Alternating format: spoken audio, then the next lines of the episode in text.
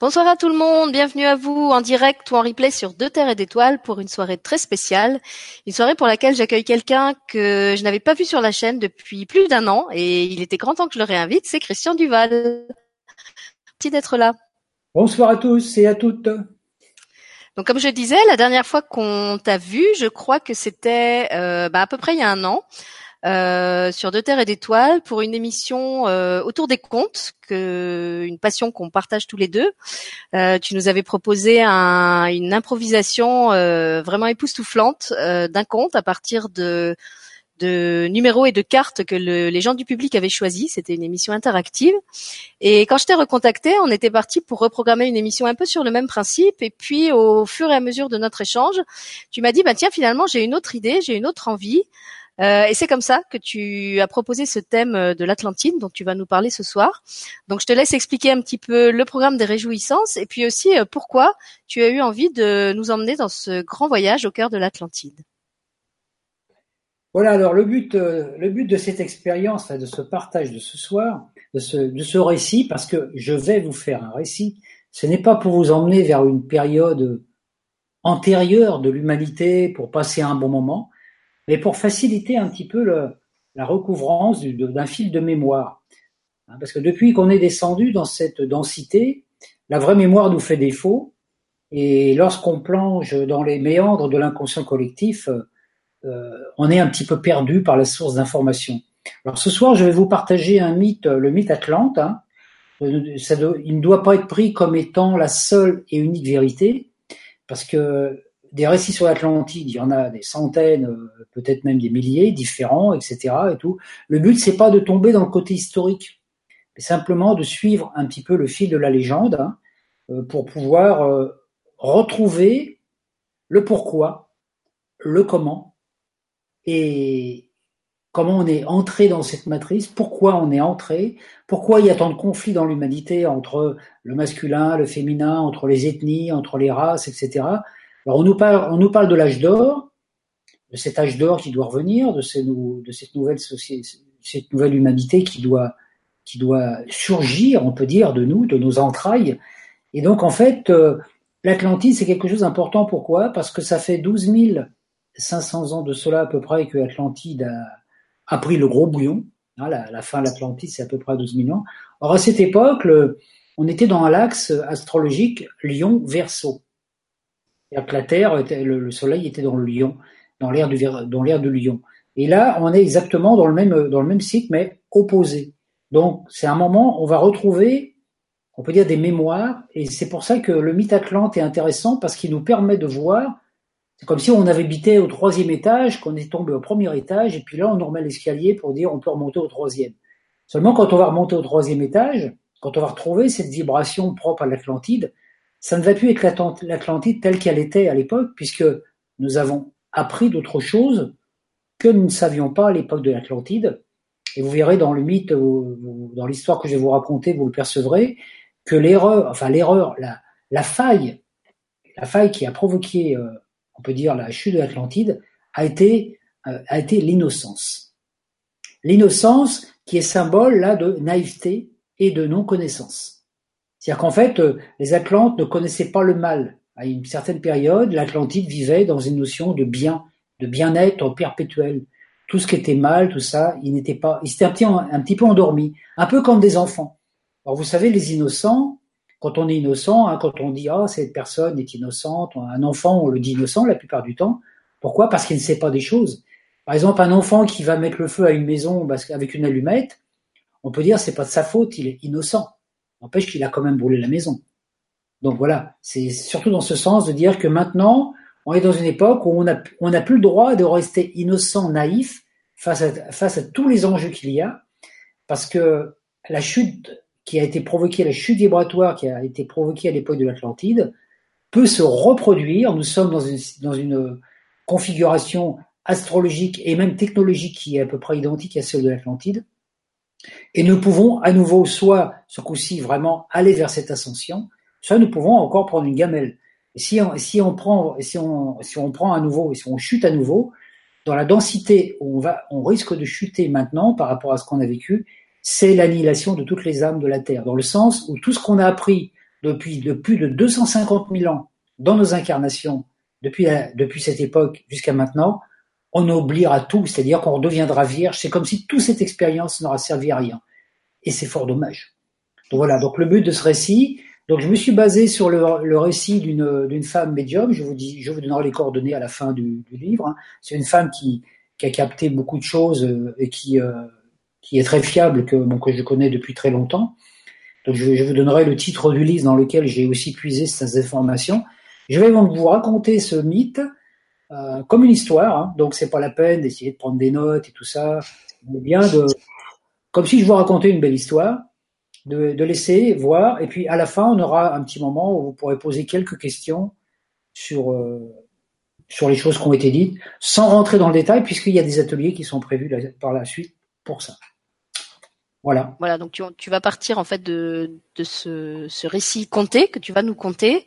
Ensuite, comme tu l'as dit, on prendra les questions des gens. Et puis tu m'avais dit que suivant le temps qui resterait, peut-être tu y aura encore une petite surprise euh, en fin d'émission. On verra suivant le, le, temps qui nous reste. Mais effectivement, ce soir, on va surtout écouter euh, et pas tellement analyser, puisque cette partie euh, d'approfondissement, elle arrivera après. Euh, dans deux ateliers qu'on vous proposera ensemble et puis dont on vous parlera euh, une fois que Christian aura pour exposer le mythe, puisque de toute façon, c'est de là que tout part. Pour participer aux ateliers, il faut dans un premier temps euh, avoir écouté euh, ce récit du mythe de l'Atlantide. Alors vas-y, je te laisse la parole et je, je me réjouis d'avance de ce voyage qui nous attend. Bien, alors l'Atlantide, c'est c'est une histoire qui commence il y a très très longtemps, parce que c'est une histoire qui commence il y a 250 000 ans. Hein. Donc euh, on en a nous que des bribes qui, sont en relation avec cette chute, donc il y a 12 000 ans. Donc moi, l'histoire que je vais vous raconter commence, on peut dire, il y a 72 000 ans et va jusqu'à 12 000 ans. Donc c'est une histoire qui est concentrée, parce que je vais raconter ça comme si c'était une histoire qui s'était passée en, quelques années. Alors en fait, c'est quelque chose qui s'est étalé sur énormément d'années. D'accord? Donc à cette époque, il y a le grand, le grand prêtre roi l'Atlantide était, dirigée par des prêtres rois, par des grands, par des grands, sages. Donc le grand prêtre roi de l'Atlantide était, entré en, relation avec les planètes glorieuses. Donc, en deux mots, je dis au début, avant, après, je vais plus rentrer dans l'explication. Les planètes glorieuses, hein, c'est un petit peu, euh, c'est les planètes quand elles sont unifiées avec la source, d'accord? Nous, la source, la, la Terre, Gaïa, a un corps glorieux, ce qu'on appelle un corps glorieux, c'est un corps dans lequel l'humanité euh, parfaite peut vivre en parfaite harmonie, sans guerre, sans violence, etc. Hein, c'est un archétype. Donc nous, à cette époque, il y avait, il y a beaucoup de planètes dans notre système solaire qui ont atteint cette dimension glorieuse, ne serait-ce que Vénus, Jupiter et tout. Et nous, la Terre, on est un petit peu la dernière planète du système solaire à ne pas atteindre, à ne pas avoir encore atteint notre dimension euh, glorieuse. Le travail qui a été finalisé il y a 2000 ans par Jésus, et pour aller sur une planète glorieuse, il faut un corps glorieux. Et chacun de nous a ce corps glorieux qui existe dans une autre dimension qu'on appelle le futur. Et là, les portes sont en train de s'ouvrir pour qu'on puisse retrouver ce corps. Et pour retrouver ce corps, il faut naturellement qu'on fasse un certain travail. Donc mon histoire, dans mon histoire, le grand prêtre roi de l'Atlantide donc, était en contact avec les planètes glorieuses qui lui avaient transmis des secrets sur les sons, le pouvoir, qui permettaient de travailler sur les cellules physiques. Donc ça lui permettait, il avait le pouvoir de dématérialiser son corps, de l'ascensionner et de le rematérialiser sur un autre plan. Hein.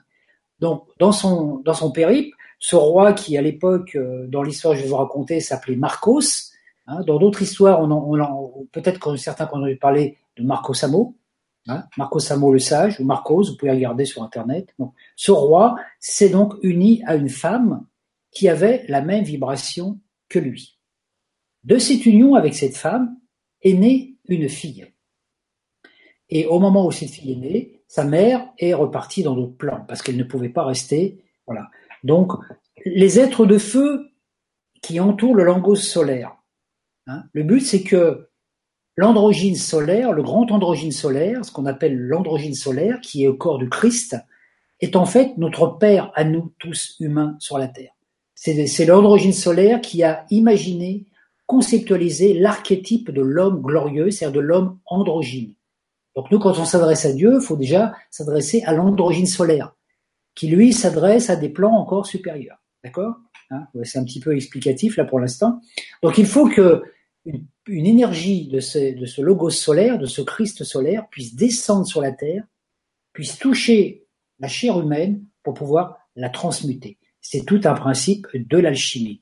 Donc, un de ces êtres de feu qui entre le logos solaire donc, doit venir s'unir à cette jeune fille qui est née dans le mystère sacré de l'amour, la féconder afin de permettre de faire descendre sur terre un couple, un couple de deux êtres, deux êtres de flammes, c'est-à-dire deux flammes jumelles qui font partie de la même âme, deux jumeaux qu'on appelle jumeaux solaires.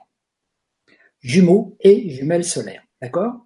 Donc, cette, cette femme, cette jeune femme qui était née, pour, euh, pour accomplir sa mission, devait passer par un processus alchimique de transformation, c'est-à-dire toute sa chair humaine terrestre devait être calcinée. C'est un principe alchimique de calcination. Donc, elle s'est retrouvée un soir dans un sanctuaire où, à l'intérieur d'elle, par avec des sons, des sons de pouvoir, des mantras, elle a fait naître un feu, un feu intérieur. C'est un petit peu le même feu que la Kundalini. Hein. Vous savez, quand ce feu s'éveille à l'intérieur de nous. Et ce feu s'est éveillé en elle, en chaque cellule, il a commencé à dévorer toute sa chair. Donc elle a vécu beaucoup de souffrances, la douleur. Elle a perdu ses cheveux. Elle a été calcinée, exactement comme si on l'avait mis sur un bûcher et qu'elle était complètement calcinée. Donc vous voyez, c'est pas très agréable à vivre, mais il a fallu qu'elle vive ça. Donc ça a duré un certain temps. C'était très très douloureux. Quand elle s'est réveillée, elle était pratiquement comme un squelette complètement calciné. Mais petit à petit, avec le temps, hein, on ne sait pas exactement combien de temps ça a pris, mais son corps s'est reconstruit. Son corps s'est reconstruit, elle s'est régénérée, et petit à petit, elle a senti la joie, la plénitude revenir, et son corps est redevenu magnifique, beaucoup plus beau qu'avant. Ses cellules irradiaient la lumière, et elle était capable de regarder le soleil face à face. Tout son corps était euh, traversé par une onde solaire, elle sentait de la joie, elle était, voilà. Et quand elle s'est mise face au soleil, elle a senti quelque chose de très puissant en elle, dans toutes ses cellules. Un feu encore qui s'est réveillé, mais un feu qui ne la brûlait pas.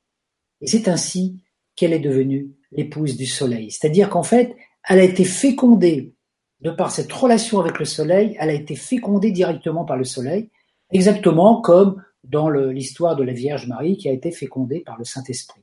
Hein, c'est exactement, c'est une énergie très très puissante qui est passée en elle. Et au moment où elle a elle, a senti qu'elle devenait cette épouse, du sol, du sol, du sol devant elle, est sortie une flamme. Une flamme, c'est un espèce de pont de lumière qui rejoignait le soleil et le cœur de la terre. C'est un véritable pont de lumière. Donc c'est ainsi qu'une mortelle a épousé le soleil.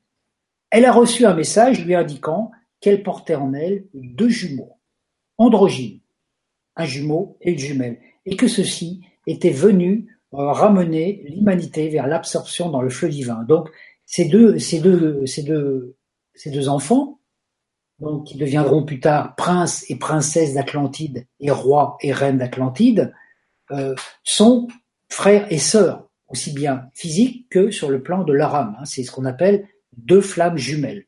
Hein. C'est eux qui peuvent amener la Terre dans sa dimension glorieuse. Et la flamme de vie qui a surgi devant, devant cette grande prêtresse, cette, cette fille euh, qui a été calcinée, qu'on appellera Ma pour, le, pour que vous puissiez l'identifier, hein, donc cette flamme qui est sortie devant elle est une flamme qui devait durer et qui marquait l'alliance de l'Atlantide avec le Soleil. Pourquoi? Parce qu'il fallait qu'un jour, l'Atlantide était à un tel degré d'évolution Hein. les Atlantes vivaient avec cette notion d'âme unique. C'est-à-dire toutes les Atlantes savaient que toute l'humanité atlante était une seule âme. Mais chacune était individuelle. Donc, elle était consciente, chaque, âme était consciente de son, de, son identité personnelle, mais consciente des autres. Donc, jamais une âme n'aurait fait du mal à l'autre. Le sang n'était jamais versé. Il n'y avait pas de meurtre, il n'y avait pas de viol, il n'y avait rien. C'était vraiment une humanité parfaite où tout était donné à profusion je vous en parlerai euh, un peu plus tard de ça, que les Atlantes euh, n'avaient pas besoin de travailler, ils avaient tout ce qu'ils avaient, mais ils travaillaient pour le plaisir de le faire. Donc c'était surtout des artisans et tout. Il y avait des machines, il y avait une technologie qui permettait de vivre bien. D'accord? Donc là, il y a un moment, il fallait que deux êtres jumeaux viennent du soleil et s'unissent aux enfants. Donc il fallait en contrepartie qu'il y ait un couple d'initiés, un garçon et une femme qui allaient être initiés sur Terre, et ces initiés allaient faire des enfants qui allaient s'unir avec les enfants de ces, de ces deux jumeaux pour pouvoir créer une nouvelle humanité. Donc c'était la capacité pour nous de retrouver la dimension glorieuse qu'on appelle appelait le paradis originel. Donc l'humanité a eu cette possibilité de remonter sur un plan de lumière, de retourner vraiment dans la divinité. Hein. Donc par cette flamme du feu céleste, c'est scellé l'alliance de l'Atlantide avec les quatre éléments. Donc la jumelle représentera la flamme, le jumeau lui représentera le soleil sur la terre. Et tant que régnera la, sur la pureté, qu'aucun désir égoïque ne vienne souiller la pureté, l'alliance durera et les Atlantes chemineront vers une route glorieuse de l'humanité. Voyez quel beau programme. Hein Alors après, voilà, donc chaque matin, la jeune jumelle se, se, mettait, donc se dévêtait complètement, et se mettait dans la flamme qui sortait du sol, elle se mettait dedans parce que ça non seulement ça nourrissait la flamme par sa pureté, mais elle était aussi purifiée. C'est une flamme qui ne la détruisait pas. Mais n'importe qui n'aurait pas pu rentrer dedans. Hein. Un humain mortel serait rentré dedans, il aurait été calciné. Hein. D'accord? Donc euh, ensuite, euh, elle va avec son compagnon, son frère, compagnon, elle va boire à une source d'eau pure. Parce que quand la flamme est sortie, il y a aussi une source d'eau pure qui est sortie du sol, et une eau qui était vraiment extraordinaire, c'était un peu une eau qui maintenait la jeunesse éternelle. C'est-à-dire tous ceux qui buvaient de cette eau ne vieillissaient pas leur corps restait toujours en parfaite santé, etc., etc. Voilà. Et puis tous les matins, ils faisaient un rituel aux éléments. Ils se baignaient, ils se baignaient dans l'eau, ils se, ils se, chauffaient au soleil. Euh, voilà, ils mangeaient des, des, bonnes choses, etc. Donc c'était vraiment ce côté un paradisiaque. Nous, ce qu'on fait quand on est en vacances, hein. on va se baigner, on profite du soleil, on mange des fruits et puis on est heureux. Voilà. Donc tous les matins, la jumelle accomplissait ce rituel. Pendant la journée, la jumelle était euh, et enseignait sept filles.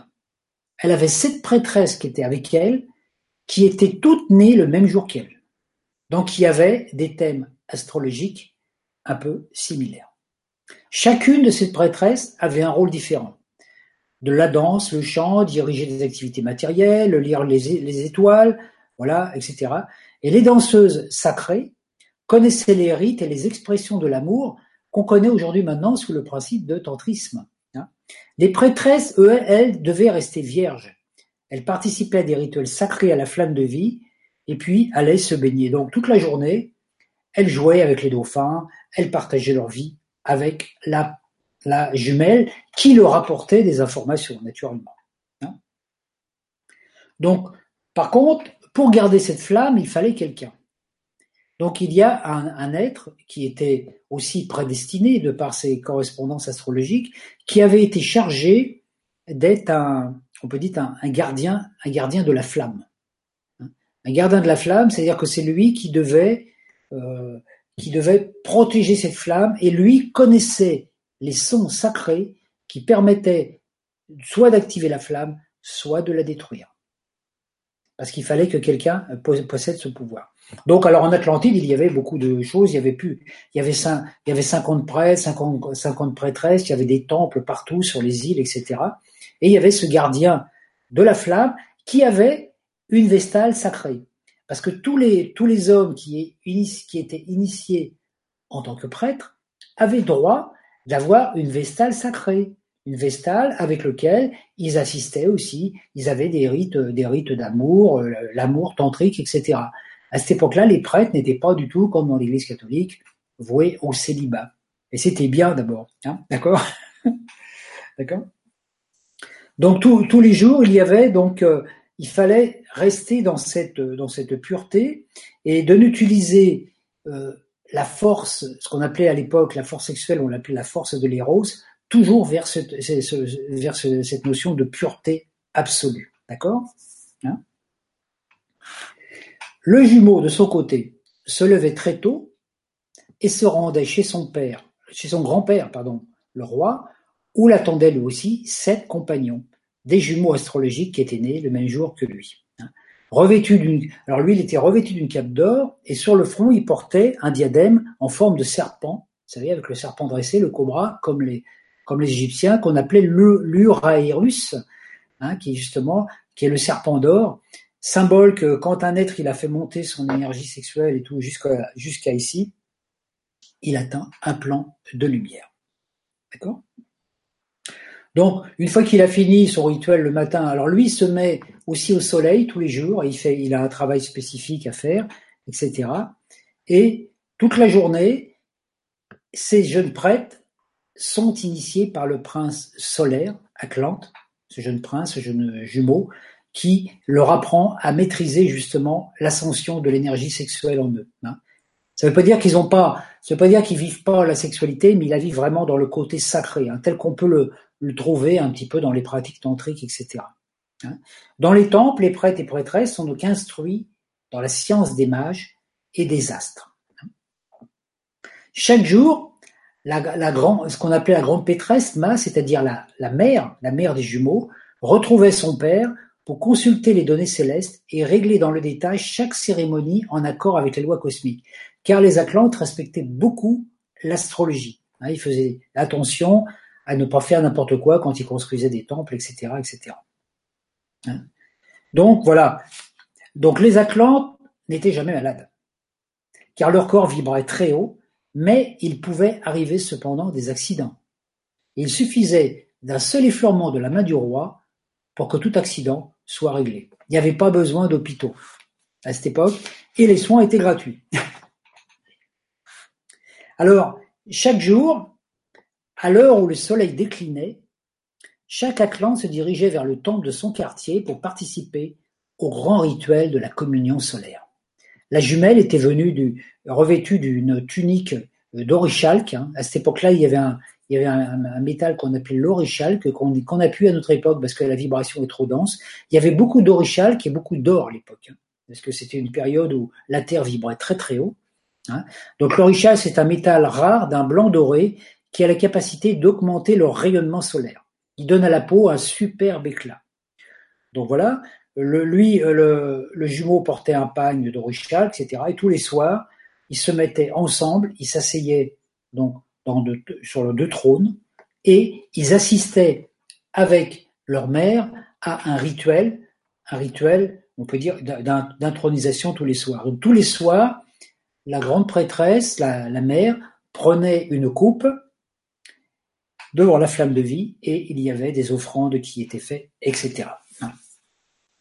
Donc il y avait tout une un, renouveau, on peut dire un renouvellement de l'alliance du feu, de la terre, de l'air et de l'eau, et tous tous les officiants étaient tournés vers ce grand rituel. Donc ce rituel avait lieu tous les jours. Et pendant que ce rituel avait lieu dans le temple, tous les gens, tous les Atlantes qui habitaient chez eux, qui habitaient dans leur maison, hein, les, couples, participaient au même rituel. C'est-à-dire qu'ils se mettaient en communion télépathique avec, donc tous les Atlantes, à la même heure, tous les soirs, communiaient pour, pour maintenir cette cohésion de l'âme atlante. Donc toute l'Atlantide ne faisait qu'un communier avec le soleil. Ensuite, le couple royal, le prince et la princesse se retiraient dans leurs appartements, ils partageaient quelques mets substantiels, et puis ensuite, ils retournaient dans leur chambre, qui était magnifique, pour participer à une nuit d'amour. Là, c'est dommage, j'ai des détails, mais je peux pas vous les révéler parce que ça serait un petit peu trop. voilà. Disons qu'ils pratiquaient ce qu'on pouvait appeler la relation d'amour tantrique. Hein, vous voyez, il y avait vraiment quelque chose de bien. Mais ils avaient vraiment cette sensation, quand ils, quand ils faisaient l'amour, ils offraient ça vraiment au grand ton d'origine solaire qu'ils considéraient comme leur père. Donc c'était vraiment une offrande. Hein, c'était vraiment euh, quelque chose. Euh, c'était pas juste un acte euh, comme il peut y avoir lieu des fois maintenant dans les couples. Ça, prenait un certain temps. Il y avait tout un rituel que certains d'entre vous connaissent peut-être si vous avez un petit peu lu des choses sur le tantrisme, etc. Où c'est il y a, y, a, y a du massage, il y a, y a, y a tout un, des choses avec des parfums, des, de l'encens, enfin c'est toute une cérémonie. Hein. Voilà. Donc ça, ils offraient tous les soirs, donc voilà, tous les jours se passaient un petit peu comme ça. Donc maintenant, vous avez un petit peu l'ensemble du détail de l'histoire, parce que l'histoire n'est pas commencée encore, hein, c'est juste le C'était le préambule. Voilà, le préambule. Alors, la vie en Atlantide, un petit peu. Chaque Atlante s'unissait à son époux ou épouse dans la conscience que l'amour physique était le tremplin d'une découverte plus haute, que l'épouse était le reflet de l'éternel féminin, double de la reine qui incarnait la flamme de vie. Hein. Tous les Atlantes avaient acquis une religion science, où l'ultime vérité était révélée. Ils savaient que tout venait de l'unique et que la vibration de l'unique passait à travers toutes les formes de vie. C'est-à-dire, ils étaient conscients de cette onde d'amour qui traversait tous les êtres. Ils savaient que derrière le soleil visible se tenait le, tabernacle sacré du Christ, le logos solaire, et que l'homme en était une émanation, et que son corps de gloire avait la même vibration. Donc les, Atlantes apprenaient à dominer la force sexuelle, à la conduire vers l'apport des dieux, donc à faire ascensionner cette force au sommet de la tête, et que tous les rituels, ainsi que l'acte d'amour, œuvraient dans ce sens. Hein. Donc ils avaient oublié complètement les temps anciens où ils avaient vécu des luttes intérieures, jusqu'à accepter d'être un maillon impersonnel de cette âme unique. Hein. Donc euh, pour euh, peu importe le métier que faisaient les Atlantes, cela venait des programmations archétypales et le thème astrologique de chacun révélait les dons et dispositions permettant la meilleure orientation. Donc j'aurais eu ma place à cette époque, tiens, pour faire mon travail d'astrologue. Alors à cette époque, en Atlantide, il y avait un principe synarchique. Hein. La famille royale régnante était manifestait le soleil. Par contre, une personne qui était simple, par exemple un jardinier, pouvait s'élever vers ses hauts rangs et euh, devenir un haut dignitaire. L'Atlante ne manquait de rien. S'il avait besoin de quelque chose, il demandait au temple, il exposait sa requête et recevait ce qu'il demandait. Aucune personne n'était rétribuée par le travail. Pas d'allocation au chômage, rien. Le travail de chacun était un don d'amour aux autres. Tous pouvaient puiser au patrimoine commun. La vibration haute permettait d'avoir de l'or et des pierres précieuses à profusion, toutes les richesses sont réparties équitablement. La mort n'effrayait pas l'Atlante. Il savait que tant qu'il avait une mission à accomplir, il restait incarné, et que lorsque son âme voulait quitter ce plan, le corps devenait de plus en plus faible, et l'âme se libérait sans souffrance. L'Atlante qui était mourant se rendait dans un temple, et un prêtre solaire l'aidait à dégager son âme de ce plan pour pouvoir lui permettre de revenir sous une autre forme. Les femmes étaient délivrées de toute peur de procréation indésirable de l'enfantement dans la douleur. Il arrivait qu'une âme soit parfois s'incarner à travers une femme. Alors un prêtre venait consacrer la cause conjugale, l'époux, l'époux, donc euh, elle considérait qu'elle voilà, qu'elle s'unissait au roi, puisque là, si l'homme voyait la reine dans chaque femme, la femme voyait le roi dans chaque homme, hein, d'accord hein. La femme porte son enfant sans malaise et et initié dans le temps pour apprendre les postures, respiration et sondes qui permettent un accouchement sans douleur. Vous voyez, parce que les Atlantes étaient des maîtres, euh, des, vraiment des êtres très très doués au niveau du pratique des sons. Hein, que ce soit des mantras ou des sons de pouvoir, ils connaissaient ce pouvoir de la matérialisation et de la dématérialisation. Jusqu'à l'âge de 7 ans, la femme élevait son enfant, puis elle le confiait à un temple initiatique où il était dirigé vers ce quoi les astres l'avaient l'avait destiné. Hein. Les Atlantes avaient un culte pour le corps physique, donc ils maintenaient leur corps en santé parce qu'ils vénéraient aussi bien le corps physique que l'acte sexuel et, et le corps qui était le réceptacle de cette énergie. Aucun prêtre n'était privé de l'acte. Sa compagne sacerdotale était une danse sacrée initiée au mystère de l'amour. C'était le bon temps. Seules les prêtresses restaient vierges afin de s'identifier à Ma, l'épouse du Soleil. Les hommes et les femmes se mariaient quand leur vibration astrologique était en harmonie, afin de faciliter et de conserver celle-ci. Aucune interférence ou réaction caractérielle ne devait perturber cela. Vous voyez, c'est vrai que euh, on voit bien des fois dans des thèmes qu'il y a des, différences, de compatibilité. Alors des fois, on peut dire, on peut faire avec, mais on se rend compte qu'en fait, non, c'est quand même bien d'avoir des bonnes énergies qui vont s'harmoniser. Il était prévu qu'un jour prochain, il serait possible de créer des fils, non pas de chair, mais d'esprit, directement par la pensée et le verbe, et non plus par la semence sexuelle. Ce destin appartenait justement aux, futurs initiés qui allaient accomplir ce plan. Les hommes, dans le futur, c'était prévu que les hommes, dans le futur, aient la capacité, quand je dis les hommes, c'est hommes avec un grand H, hein, c'est-à-dire hommes et femmes, avaient la capacité de dématérialiser leur corps. Dès qu'une personne était mécontente de ce destin, se rebiffait contre l'âme unique, pour vivre selon ses désirs, égoïque, sans plus tenir compte des autres, et ne se rendait plus au rituel du soir, elle finissait par devenir méchante, et cela générait une terrible maladie. Le roi, thaumaturge, ne pouvait rien faire pour l'aider, car les cellules de la personne étaient privées du rayonnement solaire et vivaient dans l'anarchie. Tant que la barrière de l'ego maintenait la séparation, le mal ne pouvait pas être éradiqué. Toute personne qui se coupait de la vibration de l'unité sortait de la chaîne, voyez, et elle finissait son expérience dans la douleur. C'était très rare, mais ça arrivait.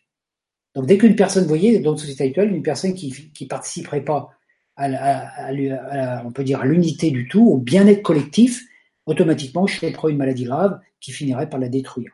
Hein. On a dans notre société actuelle, on a ça aussi avec des maladies hein, que je ne veux pas citer ici. La nourriture était constituée de fruits, pommes, poires, bananes, noix, galettes, blé, œufs, lait, jus de raisin et aussi les produits de la mer. Aucune rétribution n'existait, hein. tout appartenait au roi qui distribuait au peuple tout ce dont il avait besoin. Tout couple recevait une belle maison harmonieuse où les couleurs les formes élevaient les vibrations. Les toits des maisons des prêtres étaient en or pour attirer l'orientement nécessaire au sacerdoce. Chaque jour, les femmes atlantes participaient à un rituel pour s'unir en esprit à leur reine afin de devenir son reflet. Chacune vaquait à ses occupations dans la gratuité totale et accomplissait des activités pour la communauté. Les inventions des savants avaient allégé le travail physique, mais l'intelligence humaine était nécessaire pour faire fonctionner les machines. Les usines étaient des sortes de palais clairs, gris, harmonieux, des champs rendaient le travail sympathique, les murs étaient colorés ainsi que les vêtements. Vous voyez, hein, c'était vraiment le travail a été agréable. Tout était fabriqué dans ces usines, tout était exposé dans de grands magasins, chacun prenait ce dont il avait besoin pour son niveau de vie, sans avoir rien à payer. Hmm, ça fait rêver, hein L'artisanat était encouragé, car seule la patience et l'habileté de la main humaine pouvaient créer des chefs-d'œuvre. Les femmes étaient souvent brodeuses en pierres précieuses et faisaient des parures sacramentelles qu'elles offraient aux danseuses sacrées. Le soir, donc, tous participaient au rituel de l'androgyne. Donc, vous voyez, l'Atlantide était vraiment un paradis. Et c'est intéressant, là, je vais mettre un petit point. Tout ce que je viens d'expliquer là, c'est ce qui nous est promis aussi bientôt. Euh, je ne sais pas exactement dans combien d'années, mais c'est quelque chose qui nous est promis. Ça nous, on aura la possibilité de retrouver ça Sinon, on fait les efforts pour, naturellement.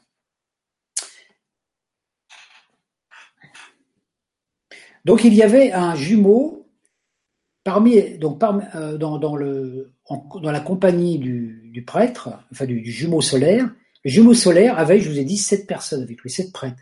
Et parmi ces sept, il y en avait un qui était plus initié des autres, qui, qui avait été choisi pour faire, euh, pour accomplir le grand rituel dont je vais parler tout à l'heure. Parmi les, prêtresses qui étaient avec la reine, parmi les sept prêtresses, il y en avait une aussi. Donc, la, prêtresse la plus initiée et le prêtre le plus initié devaient faire un couple pour enfanter un enfant. D'accord? Hein? Donc, le sang humain portait en lui la filiation divine. Hein. Voilà, c'était vraiment quelque chose de très important à cette époque. Le sang, humain, le sang humain, c'était ce qu'on appelait le sang solaire à cette époque. Hein. Alors, ce qui indique l'évolution d'une planète, c'est la transformation du sang, la vibration. Tant que le feu sert à donner la vie uniquement à la chair, il ne peut s'élever vers d'autres plans. Une fois réveillé, le serpent divin de la Kundalini doit s'élever vers les cimes. En Atlantide, cela était possible. Hein. on n'est plus. Là, j'en parlerai dans l'atelier en détail pour expliquer pourquoi le serpent luciférien, le serpent prométhéen, comment ça agit dans nos corps et dans nos hématies, et qui fait qu'actuellement le sang qui nous anime, avec lequel est créé notre corps, c'est un sang rouge, c'est un sang qui nous maintient dans la vibration du fer, F-A-I-R-E, et du fer, F-E-R, donc de la planète Mars aussi. La flamme de vie qui reliait la terre atlante au soleil avait surgi parce que depuis des siècles, l'humanité atlante avait reconnu sa filiation divine. Le sang n'était plus versé en Atlantide. Il existait cependant des forces noires, qui ayant refusé le plan divin, avaient perdu le sang-lumière et avaient un besoin constant de sang humain. Elles se nourrissent des effluves de meurtre et des hommes et du sang fratricide versé. Donc il faut voir une chose, c'est qu'en Atlantide, ces forces de l'ombre ne pouvaient, ne pas agir directement parce que les Atlantes ne les connaissaient pas. Elles étaient dans l'inconscient euh, collectif. Donc comme les Atlantes étaient tous des êtres de bonté, de gentillesse, mais il y en a certains qui allaient se faire pervertir, comme vous allez voir dans la suite de l'histoire. Hein. Donc dès que le sang n'est plus répandu, les noirs démons ne peuvent plus vivre. Hein. Donc sur la Terre, si le, si le sang humain cessait de couler, les forces de l'astral, les forces mauvaises du mal disparaîtraient d'elles-mêmes. Le temps était venu pour l'Atlantide de faire un bond gigantesque et de retrouver ce sang-lumière, de restituer les noyaux solaires au sang, de transformer la filiation humaine en filiation divine. Donc le prêtre, le, compagnon du jumeau, avait accompli cela, lui dans son corps, il, était capable de faire descendre ce feu qui contenait la vie dans son essence et de transmuter cette force pour que lorsque qu'il accomplissait le rituel sexuel avec la prêtresse, il arrive à créer un enfant, vraiment un enfant qui ait des hautes vibrations. Donc seul un fils créé par la pensée et le verbe pouvait rendre la planète glorieuse. Hein. Ça, je ne vais pas rentrer dans le détail là parce qu'on va perdre le fil de l'histoire. Hein. on en parlera euh, dans, la suite de, l'exposé, d'accord? Donc ce qui est important, c'est de voir cette euh, seule une femme douée d'une résistance très grande et possédant un potentiel énergétique rare pouvait résister à l'influx solaire nécessaire à cet accomplissement. Et c'est-à-dire que aussi bien ce, ce jeune prêtre initié et cette jeune prêtresse devaient avoir atteint déjà un niveau vibratoire très très haut. Donc il a fallu qu'ils soient initiés, ils ont vécu plein d'initiations, etc. Hein. Donc il, faut, il fallait que, que le, qu'ils arrivent à enfanter un enfant, c'est quoi de le dire, enfanter un enfant. oh là là, j'ai inventé un truc là, hein, qui, devait, qui s'unirait à l'enfant qui naîtrait du couple royal.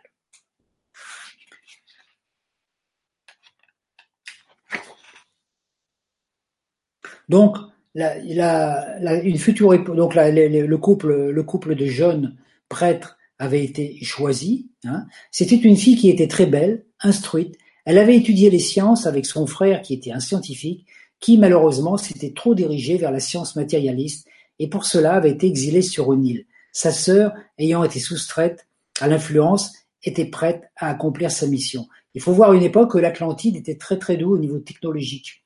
Mais le roi n'était pas du tout d'accord avec ce grand scientifique qui, lui, euh, axait uniquement la, technologie euh, quelque part vers un côté plus, matérialiste.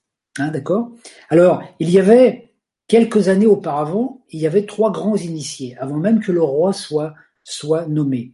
Il y avait donc trois grands initiés. Il y en avait un qui était Marcos, qui est devenu le sage, qui est devenu le roi. Il y en avait un autre qui, qui lui possédait l'érudition et les pouvoirs de la tradition initiatique, qui est devenu gardien de la flamme. Et le troisième, qui était arrivé au plus haut sommet de la science et avait transformé la vie atlante.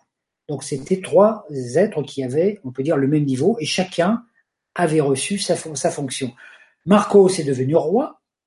Il a demandé donc à ses deux amis de l'aider, mais un désaccord s'est fait avec le scientifique qui lui voulait développer la science sonder les mystères de la matière et s'en servir, alors que le roi voulait sonder les mystères du cosmos pour élever la planète vers Dieu.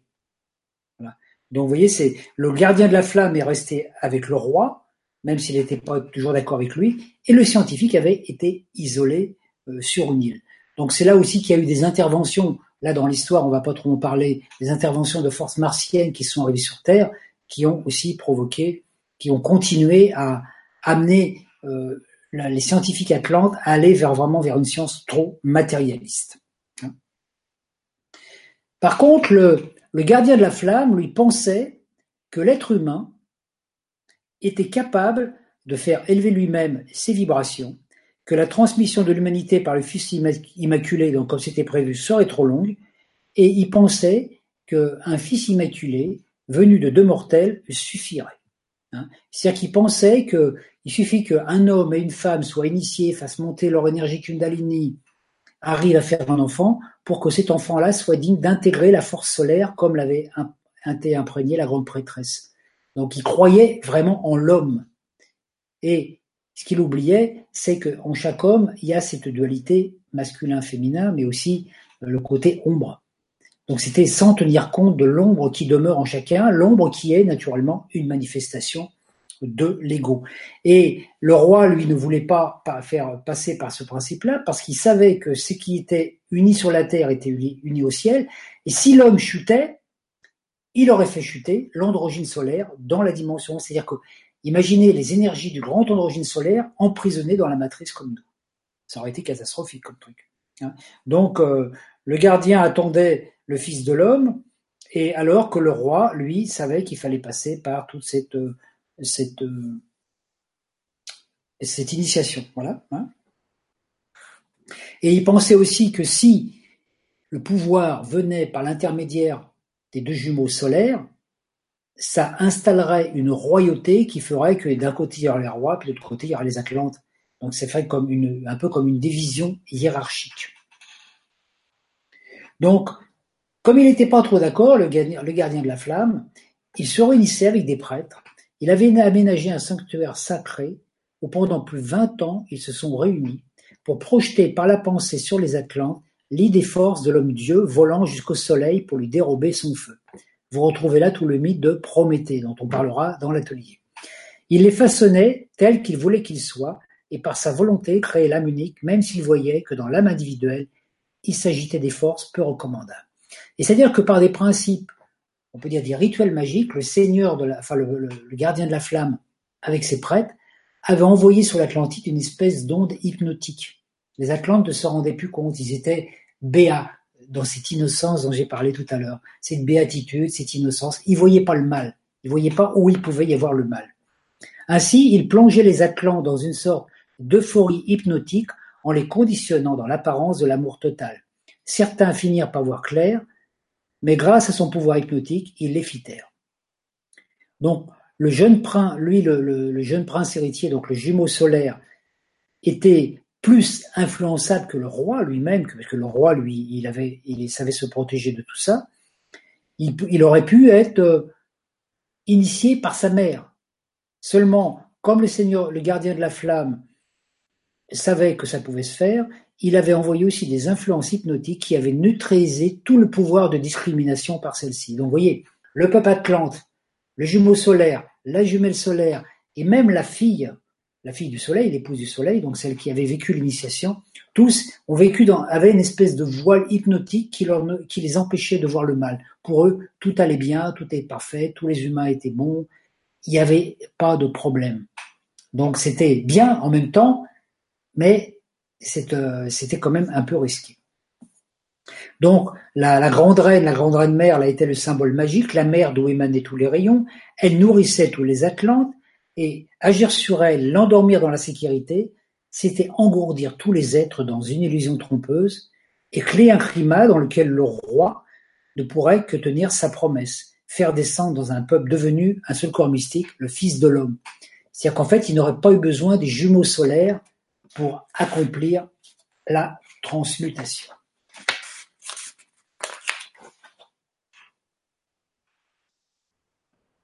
Au jour indiqué par les astres, donc, le, jeune prince, le, jeune prêtre, pardon, choisi et la prêtresse se rencontrèrent. Alors elle, elle était, elle était assez, euh, c'est une fille, c'était la sœur du scientifique. Elle était assez froide, hein, c'est une beauté froide. Hein, voilà, elle était un peu méprisante. Elle était incapable de ressentir l'ego de la reine. Elle avait les forces de l'ego qui commençaient à s'éveiller en elle. Hein, donc, euh, elle fut accueillie par le prince, par la princesse, etc. Par voilà. Et mais quelque part, la, la jeune, la jumelle solaire, la princesse, en la voyant, sentait bien qu'il y avait quelque chose de pas très très sympathique chez elle. Mais comme elle était bonne et naïve, elle se dit non, non. Donc, donc elle lui envoyait de l'amour, etc., etc. D'accord. Donc la jeune, la, jeune prêtresse, l'élu, on peut dire, je vais l'appeler l'élu maintenant, l'élu, euh, en fait, quand elle vit la reine dans, dans sa communion d'amour avec, avec, avec le jumeau solaire, quoi, jumelle et jumeau solaire, quand elle voyait le couple, elle était jalouse de la reine. Et elle, elle voulait être adorée pour elle-même et pas être adorée comme étant un reflet de la reine, parce que la reine était son modèle à suivre. Donc elle, elle voulait, et quelque part, elle voulait avoir la place de la reine. Elle aurait voulu être adorée pour elle, qu'on lui dise t'es la plus belle, t'es la plus douée, etc., etc. Donc quelque part, il y a son ego qui commençait à s'éveiller, les tentatives de désir qui s'éveillèrent en elle, lui faisant petit à petit oublier son initiation de prêtresse solaire. Elle sut, elle refusait d'être un flambeau d'origine reflet de la reine, elle voulait être aimée pour sa beauté, sa force, son intelligence, et non pas pour qu'on atteigne à travers elle l'infini de Dieu. Elle ne supportait plus les extases des amants divins. Plus la reine était gentille avec elle, plus elle les détestait. Mais elle ne le montrait pas trop.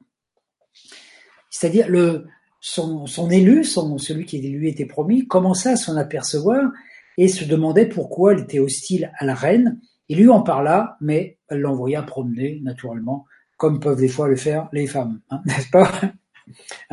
Elle, elle s'en allait, elle ne supportait pas de n'être qu'un reflet de cet éternel féminin, elle voulait faire un enfant qui lui ressemblerait à elle, qui serait le sang de son sang, qui aurait les traits du roi. Elle ne voulait pas d'un fils né du verbe, mais un fils qui était né de la chair.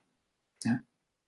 Donc, le gardien, de la, le, gardien de la flamme finit par se rendre compte de son erreur, qu'il n'avait pas choisi la bonne personne. Pourtant, quand il avait étudié son thème astrologique, il avait vu qu'il avait des tendances comme ça égoïques chez elle, mais il n'avait pas voulu en tenir compte. Il regrettait d'avoir laissé justement euh, donc d'avoir laissé le prince, la princesse dans l'euphorie, parce que le voile euphorique hypnotique qu'il avait envoyé sur l'Atlantide, naturellement, ça empêchait le discernement. Hein. Donc il essaya d'expliquer, de, l'expliquer à la prêtresse qu'elle devait, qu'elle devait changer, qu'elle à l'élu qu'elle devait ne pas continuer à, agir dans ce sens, mais elle ne, elle ne l'écouta pas. Donc, euh, cet élu chercha par tous les moyens à attirer le prince régnant, donc le jumeau solaire, dans sa couche. Les démons parlaient en elle. Et pendant que la reine accomplit son rituel à la flamme de vie, vous savez, le matin, quand la reine se met dans la, la flamme, elle invoqua, l'élu invoqua les forces des ténèbres que la flamme de vie avait déjà vaincues. Connaissant les noms et les invocations magiques, elle fait alliance avec les forces de l'ombre. Elle demande à l'ennemi de la rendre convaincante, de pouvoir hypnotiser, envoûter le roi, et quand elle, elle quitta l'atrium, elle sut qu'elle avait été entendue et exaucée par les forces de l'ombre. Après ce rituel, elle changea complètement. Elle devient plus sympathique avec son fiancé, la reine. Elle devint une compagne agréable. Comme si, bon, d'un seul coup, voilà, voilà. Donc la date des fiançailles fut fixée. Un matin, son frère, le scientifique, vint dans la cité Atlante et elle le mit au défi. Elle réveilla en lui les démons de l'ambition, le testa, lui disant qu'il se contentait des miettes et qu'il pourrait avoir plus. Elle lui dit qu'il pourrait être le prince régnant de l'Atlantide. Elle lui fit envisager d'être aussi le gardien de la flamme et d'envisager des plus de fonctions que celles qu'il occupait, qui étaient déjà quand même pas mal. Elle lui dit qu'il se contentait de bien peu en acceptant une danse sacrée pour monter les roses vers le soleil, et elle fit vaciller sa foi, car il était persuadé que cette danseuse lui permettait d'activer le serpent d'or, c'est-à-dire le serpent qui, qui fait monter la Kundalini. Elle lui dit qu'au lieu de se contenter d'une vague copie, il pourrait avoir la reine dans sa couche. elle lui fit croire que c'était possible et que cette soi-disant filiation divine était une légende. Et il succomba à ses paroles. Elle mit son plan au point. Lors du prochain voyage dans le véhicule privé de la reine pour visiter le royaume, elle dirigera celui-ci vers le laboratoire de son frère.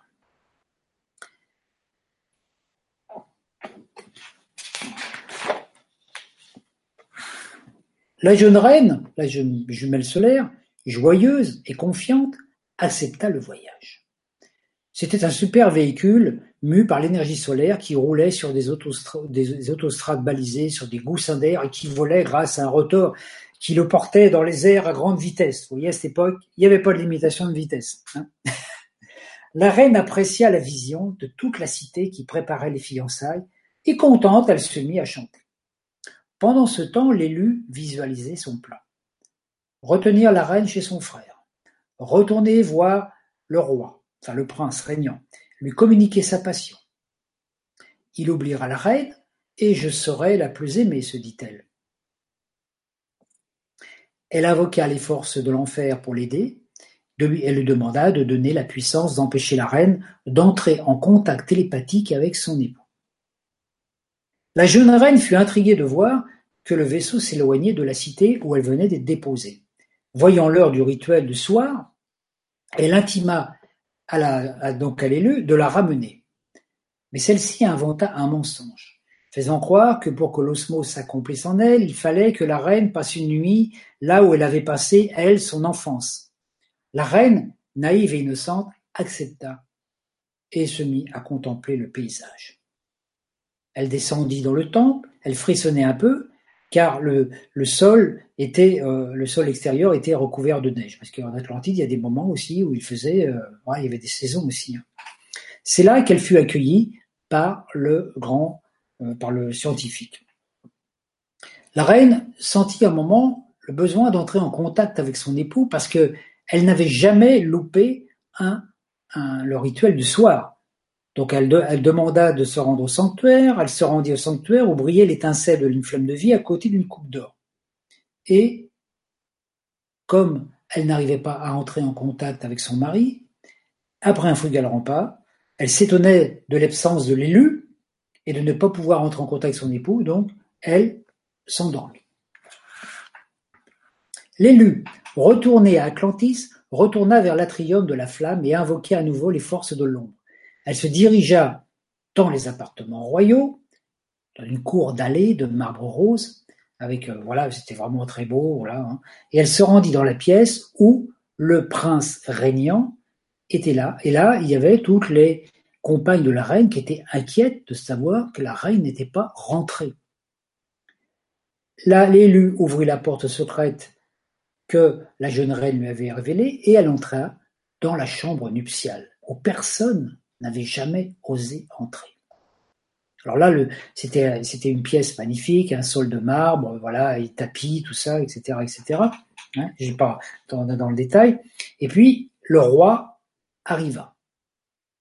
Elle, fit tout ce qu'il faut, tout ce que peut faire une femme pour séduire un homme. Hein. C'est-à-dire, voilà, elle s'approchait de lui, lui fit des compliments, tout ça, et même elle lui montra un petit peu ses attributs euh, personnels. Voilà.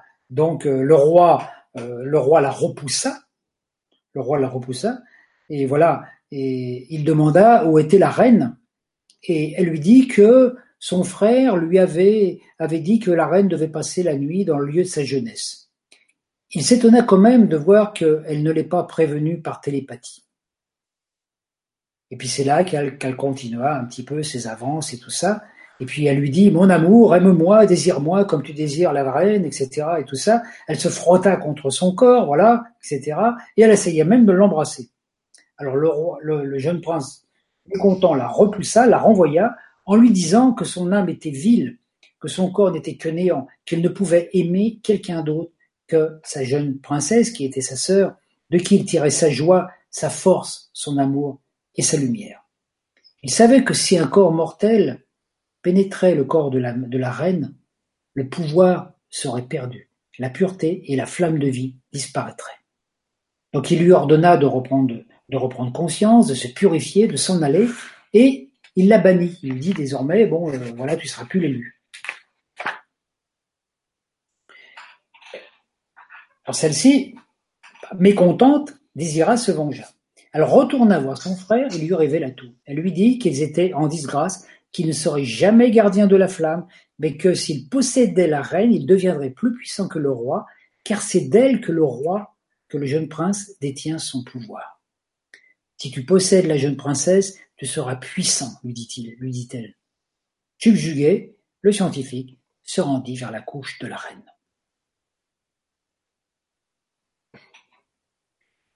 Alors naturellement, quand il la vit, il devint fou de désir pour son corps, et puis elle, elle était en train de dormir, à moitié dévêtue, donc elle se débattit, il la frappa, et il la prit euh, violemment. Mais pendant ce temps, l'élu continua son œuvre destructrice. Elle entra dans le collège où étaient réunis les élèves scientifiques de son frère, elle rencontra le disciple préféré de son frère, qui lui n'avait jamais voulu de compagne sacerdotale parce qu'il voulait se consacrer uniquement à la science. Il répugnait ce culte de l'éternel féminin. Lui, euh, les femmes, il n'en voulait pas. Il avait en lui ce mépris de la femme et la supériorité masculine. Il voulait tirer son pouvoir de lui-même. Elle lui révélait tout, mais elle voulait évincer son frère, et elle incita le jeune, euh, ce, jeune disciple à prendre la place de son frère, de soumettre la reine à sa puissance du mal, et ainsi elle lui dit Tu pourras devenir roi de l'Atlantide. Donc le, gars entra dans la pièce et là, il trouva la reine endormie et à côté de lui, le scientifique qui, épuisé par ses ébats, s'était lui aussi endormi à côté. Il se précipita sur pour réveiller la reine, mais le scientifique se réveilla. Les deux hommes se battirent. Et pendant le combat, l'élu donna un poignard à son frère et donc le scientifique tua son jeune disciple qui était son meilleur ami, et le corps ensanglanté tomba sur la reine. La jeune reine se réveilla, son corps de lumière était souillé par le sang, et aussi le viol qu'elle devait subir. Elle était désespérée. Le sang avait à nouveau coulé en Atlantide. La terre était souillée par le meurtre, l'âme unique Atlante avait, allait éclater en mille morceaux dont se repéteraient les démons. La jeune reine appela son époux, mais aucune réponse. Elle appela la flamme de vie, sans réponse. Elle se sentit ensevelie sous le poids du sacrilège, la coupe où s'affrontaient les forces de l'ombre et du soleil. Elle connaissait le poids du meurtre, du mort, de la mort et du mal. Les officiants du prêtre scientifique vinrent et leur dit que le roi, voilà, que, que il leur dit qu'il fallait qu'ils se soumettent à lui. Mais eux, ils ne voulaient pas. Hein, et il le menaça de faire sauter toute l'île parce qu'il avait des pouvoirs avec la science.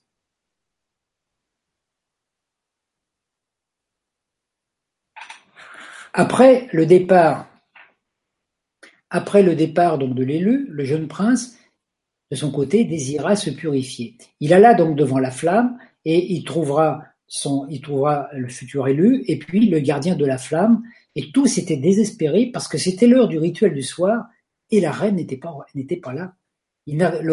Personne n'arrivait à entrer en contact avec la reine, avec la télépathie, hein, parce qu'il fallait euh, tout lui révéler. Il sentait qu'il y avait une sourde menace qui planait sur l'Atlantide. La reine mère consulta les augures astrologiques et pour la première fois, elle vit que les jumeaux avaient un mauvais transit astrologique. Vous voyez, c'est bien de regarder les thèmes des fois de temps en temps. Hein. Ils entendirent un bruit sourd. La flamme de vie vacilla sur sa base, mais retrouva son équilibre, mais elle devint beaucoup, plus pâle et mince, perdant son éclat. Ils allèrent trouver le roi, et celui-ci savait qu'il s'était passé quelque chose, parce que lui, il avait des capacités de connexion avec, euh, les autres plans. Voilà, le logo solaire avait laissé l'Atlantide jouer son destin afin de permettre de franchir le seuil divin. Il fallait voir si le noir dragon du mois était endormi ou transformé, et à travers l'élu, les géants de l'ombre avaient triomphé. Alors le roi dit, l'Atlantide ne verra pas les hommes Dieu. La fille du soleil a été souillée par un mortel, le désir de la bête a vaincu l'ange solaire. Ainsi l'Atlantide était perdue. Les forces infernales se sont réveillées et se répéteront du sang répandu. Les larves astrales recommenceront à grouiller, nourries par le psychisme sanguinaire des humains. De nouveau vont revenir les procréations dans la chair, les peurs, les désirs, les meurtres et les guerres. L'âme unique est morte. Alors le jeune prince, lui, ne voulait pas du tout euh, que ça se passe comme ça. Lui dit J'irai chercher mon épouse dans les enfers et je la ramènerai vers le soleil. Je laverai ses souillures par mes larmes, je réchaufferai son corps glacé. Rien ne peut souiller sa pureté. Mais la reine-mère dit, elle ne reviendra jamais vers toi. Dans le ventre de la reine devait surgir un nouveau monde, mais un mortel a déposé le germe des renaissances dans la douleur. La flamme de vie a surgi lors de ma fécondation. elle ne peut demeurer maintenant. Donc le gardien de la flamme se rendit compte que la flamme avait été essuyée. Et il dit, j'ai eu, eu tort de, de me croire plus fort et de façonner l'homme que je voulais, alors que le roi lui avait fait confiance au ciel.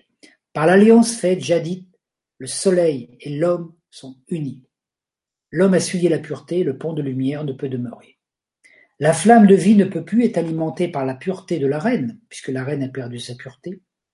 Je suis devenu gardien de la flamme, j'ai reçu les mots sacrés qui me donnent le pouvoir sur elle, elle n'a plus le droit de vivre, puisqu'elle annonçait la venue des fils immaculés. Je prononcerai donc les sons qui l'anéantiront. Cela anéantira la vie des Atlantes et peut-être toute la planète, mais si je ne la détruis pas, les forces de l'ombre s'en empareront, et le scientifique disposera d'un pouvoir terrible, et l'âme de la planète risque de basculer dans une involution infernale.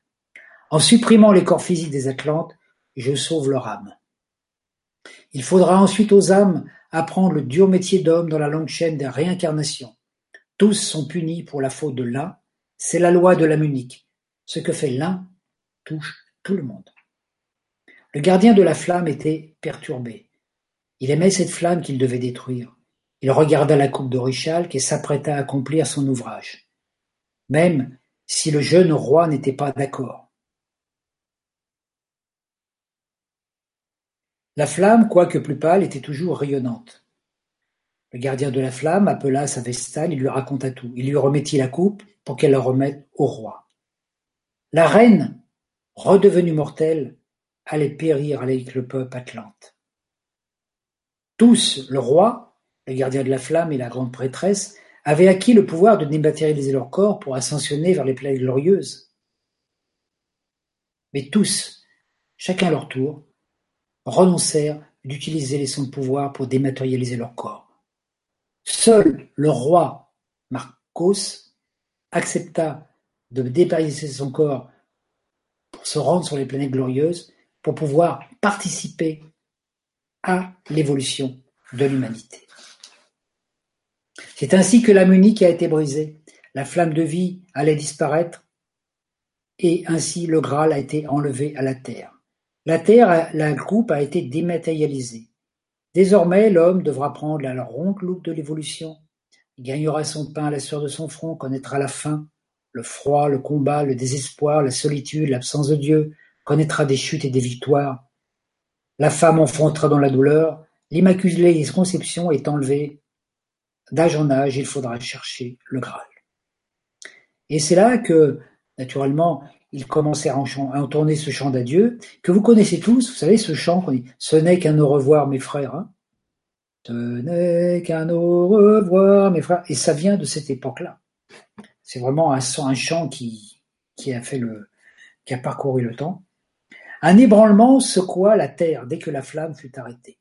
L'horizon devint tout noir, le ciel était vide, la flamme ne brillait plus. L'immense cascade d'eau-lumière où la reine et le roi buvaient chaque matin se transforma en eau furieuse et bouillonnante. Elle s'éleva comme un pont gigantesque, comme pour maudire, et s'effondrer dans la mer. Sous ce poids, la mer devint furieuse et folle. Des vagues gigantesques surgirent des profondeurs, comme un dragon déchaîné. L'eau se roi sur la terre, détruisant tout sur son passage. Palais, temples, jardins, tout fut balayé. Certains essayèrent de s'envoler sur le véhicule volant, mais les vents déchaînés les détruisirent. La terre s'effondra comme aspirée par la mer, dans une succion inexorable. Tout le continent disparut sous les eaux.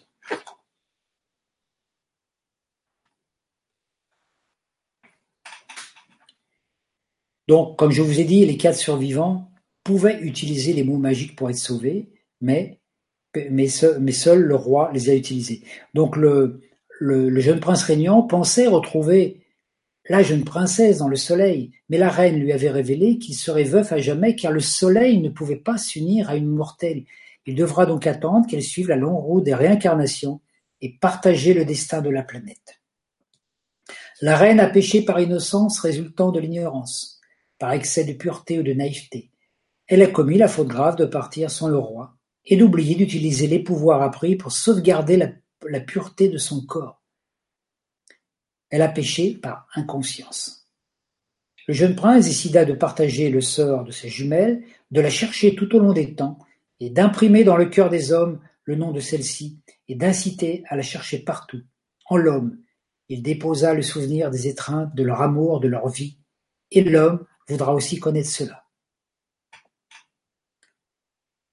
Le jeune prêtre élu, lui aussi, voulait partager le sort des humains et le sort du roi. Il se sentait responsable de n'avoir pas su lire dans le cœur de celle qui aurait dû être son épouse.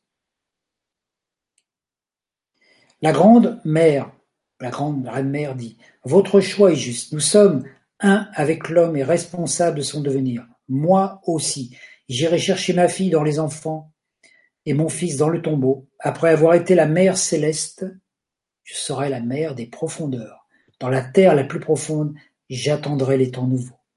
Un jour la mère retrouvera ses enfants, et au-delà des épines fleurira la rose sacrée, et le Christ dans la pierre soulèvera le tombeau. Il retournera au Père. L'époux retrouvera l'épouse, le sang redeviendra lumière, le Christ surgira de la pierre, et le soleil se, livra, se, se lèvera de nouveau sur la terre. Le roi se décida à partir vers les planètes glorieuses pour organiser avec eux l'aide de l'humanité dans sa chute. La Terre ne sera pas seule, les frères aînés de l'espace l'entoureront, la guideront en tirant la grande leçon du drame. Apprendre à l'âme humaine à être plus forte que les ténèbres et s'en servir pour faire triompher la lumière. Je reviendrai d'âge en âge pour servir l'humanité, et je resterai toujours dans votre Égypte terrestre, votre Père et votre Maître d'adieu. Les flots parurent s'agiter. Puis une vague énorme se dirigea vers eux et s'enroula sept fois autour de leur corps avant de tout engloutir. La panique régnait parmi les prêtres. Le scientifique, qui essayait de mettre au point un astronef pour quitter la planète, pour le rendre plus léger, n'avait prévu qu'une place, et ses élèves, ignorant ce fait, l'aidaient avec ardeur. L'élu, dégrisé par le péril, se rendit compte qu'elle avait agi comme une somnambule maniée par des forces qui la dépassaient. Elle avait détenu entre ses mains le sort de toute la planète et avait le choix de la projeter vers le ciel ou l'enfer.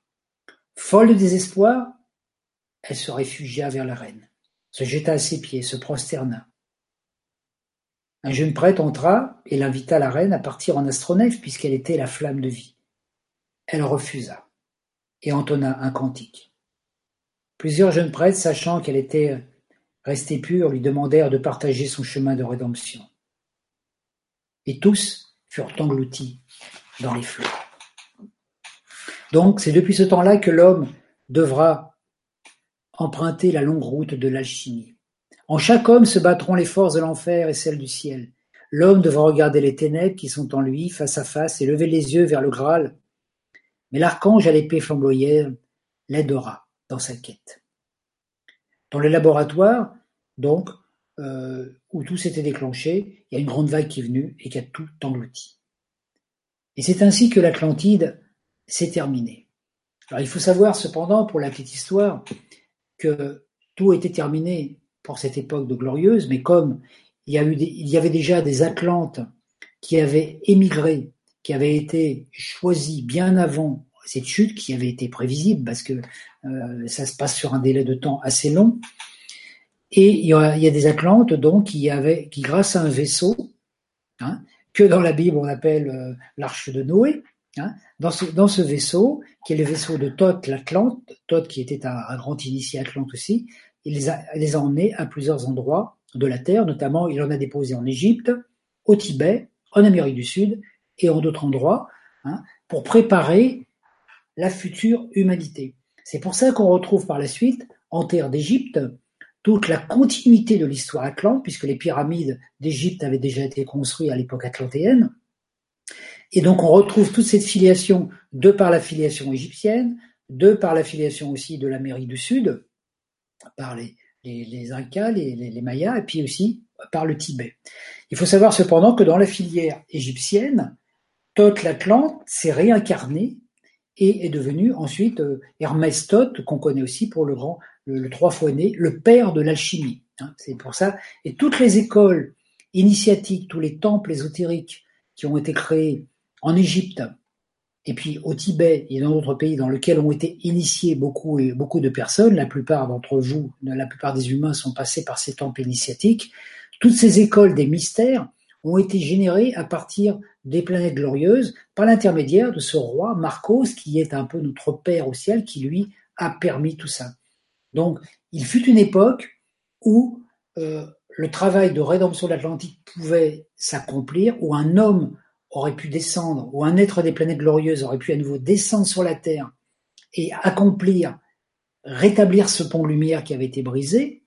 Hein, euh, C'était une époque égyptienne, l'époque où il y avait le pharaon Akhenaton et Nefertiti, qui étaient eux aussi des frères et sœurs jumeaux et qui avaient pour mission de préparer l'arrivée du pharaon Sananda. Mais l'Égypte n'était pas encore prête il y avait encore, là, il s'est rendu compte que les Égyptiens n'étaient pas prêts parce que c'est pareil, ils partaient aussi dans des, il y a, une division qui faisait qu'ils partaient dans le délire.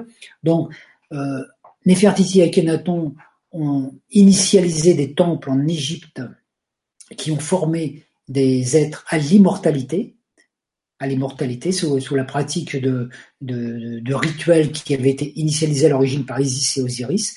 Et parmi ces temps, parmi ces initiés, nombreux ont atteint l'immortalité. Et parmi ces initiés, il faut savoir qu'il y avait une femme qui, plus tard, est revenue sous le nom de Marie. Et que Marie-Madeleine faisait aussi partie de ces temples. Et donc, euh, le flambeau a été retiré à l'Égypte et a été transmis à Moïse, qui l'a transmis donc à sa filiation, pour préparer l'arrivée du prochain, de Sananda qui devait s'incarner, pour préparer, et qui s'est incarné euh, par l'intermédiaire, donc sous la forme de Jésus le Christ, qui lui a rétabli ce pont de lumière qui avait été brisé en Atlantide. Alors c'est intéressant, c'est que le travail de Jésus a, a refait ce travail qu'aurait pu faire en Atlantide, il a déposé ça dans l'inconscient collectif, dans l'ADN, c'est-à-dire qu'au niveau collectif, le pont de lumière a été rétabli, mais comme tous les humains, on est tous individuels, on a tous une âme individuelle et qu'on dispose de libre arbitre, c'est à chacun de nous de faire le travail pour descendre dans nos propres enfers intérieurs, pour vaincre notre ego, justement, faire ce travail de nettoyage. Donc, le travail d'alchimie spirituelle, qui est un petit peu mon dada. Moi, ça fait des années que je travaille là-dessus, dans tous les domaines. Ça me, je me suis intéressé à une époque à la chimie médiévale, à la chimie de Thoth, et puis aussi euh, à, à, la chimie atlante et tout ça, et ça m'a ramené tout ça. Il y a vraiment un lien incroyable parce que la route de l'alchimie, c'est la nôtre. Donc il faut savoir que la plupart d'entre nous étaient vivants en Atlantide, ont vécu cette expérience. On en a un souvenir en nous qui est enfoui, mais on en a perdu la mémoire. Et on est actuellement dans une période où la porte du futur est en train de s'ouvrir. Hein, Uranus, nous rentrons dans l'ère du Verseau, Uranus nous ouvre la porte du futur.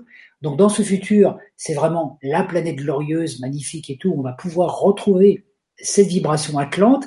Mais si dans notre futur, on a créé plein de, plein de mauvais potentiels, naturellement, c'est le contraire qui va nous arriver. Donc c'est à nous de voir maintenant justement que la technologie de pointe telle qu'on l'utilise avec la science, le matérialisme, la pollution de la planète, ça peut nous amener aussi à détruire la planète. On a la possibilité donc d'accéder à cette dimension glorieuse, à cette ascension vibratoire. Donc on peut dire que tous les humains sont invités à ascensionner pour retrouver cette période cette vibration euh, atlantienne hein, d'unité, mais, tous ne sont pas, mais personne n'est obligé. Donc c'est pour ça que le seul travail qu'il y a à faire sur la Terre, c'est un travail au niveau personnel. Chaque être humain a la capacité de rétablir en lui le pont de lumière entre les forces de l'intra-terre, hein, les chakras d'en bas, le cœur avec le soleil et les planètes glorieuses avec le centre coronal. Donc tout ça, je l'expliquerai euh, en détail dans les ateliers parce que là, euh, c'est pas le but ce soir. Déjà, bon, je voulais, je voulais partager ça avec vous pour vous ayez une idée un petit peu comment ça s'était passé, comment il s'est fait. Oui, c'est pas une erreur, c'est une expérience. Il fallait que cette expérience se fasse. C'est dommage parce que si à l'époque de l'Atlantide on avait vécu ça, on n'aurait pas vécu tous les déboires qu'on a vécu euh, dans cette incarnation. Mais maintenant qu'on l'a fait, maintenant qu'on a vécu, maintenant qu'on est descendu dans ces forces de l'ombre, que ça fait que ça fait plus de 12 000 ans qu'on se débat là avec tous ces problèmes, on se dit que bah, quand on va retourner sur notre planète glorieuse, sur, le corps, le, dans le corps cristallin de la Terre, on dira, oh bon sang, quelle aventure voilà, mon histoire se termine ici pour, euh, aujourd'hui, parce que voilà, j'espère que ça n'a pas été trop long. Euh, je vous invite à la réécouter si vous avez loupé des passages. Oui, il y a des personnes qui ont pris euh, en cours de route. Euh, donc ils, pourront effectivement la faire en replay, mais il y a, y a, des gens qui disent que c'était c'était passionnant, que comme d'habitude c'était clair, c'était euh, en t'écoutant, moi je me disais que quelque part c'était comme un Dallas, euh, un Dallas mythologique, euh, parce que finalement on, on, a tout en fait, on a la jalousie, on a le, la séduction, on a euh, la manipulation, l'orgueil, la tentation du pouvoir. finalement, tous les ressorts sont là et il y avait beaucoup de gens sur le chat qui disaient que ça les rendait nostalgiques euh, d'entendre parler de de, de, de, bah, de, cette époque et c'est vrai que finalement on, on se rend compte qu'on est passé à peu de choses. On, on était presque sur le point d'y arriver. Euh, et puis il y a eu, il y a eu cette, euh, cette euh, infime déviation qui après euh, a pris des proportions ce qui est intéressant, énormes.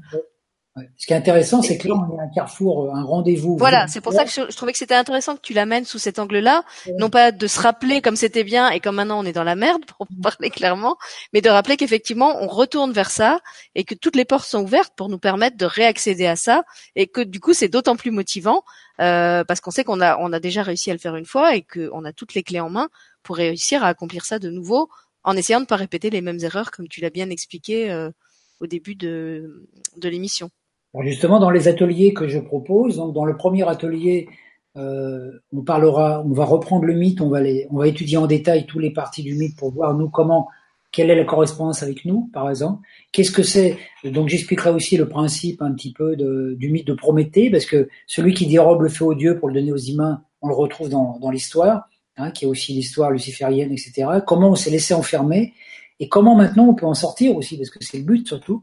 Donc euh, il y a une partie où j'expliquerai en détail le mythe avec certains points, puis je répondrai aux questions.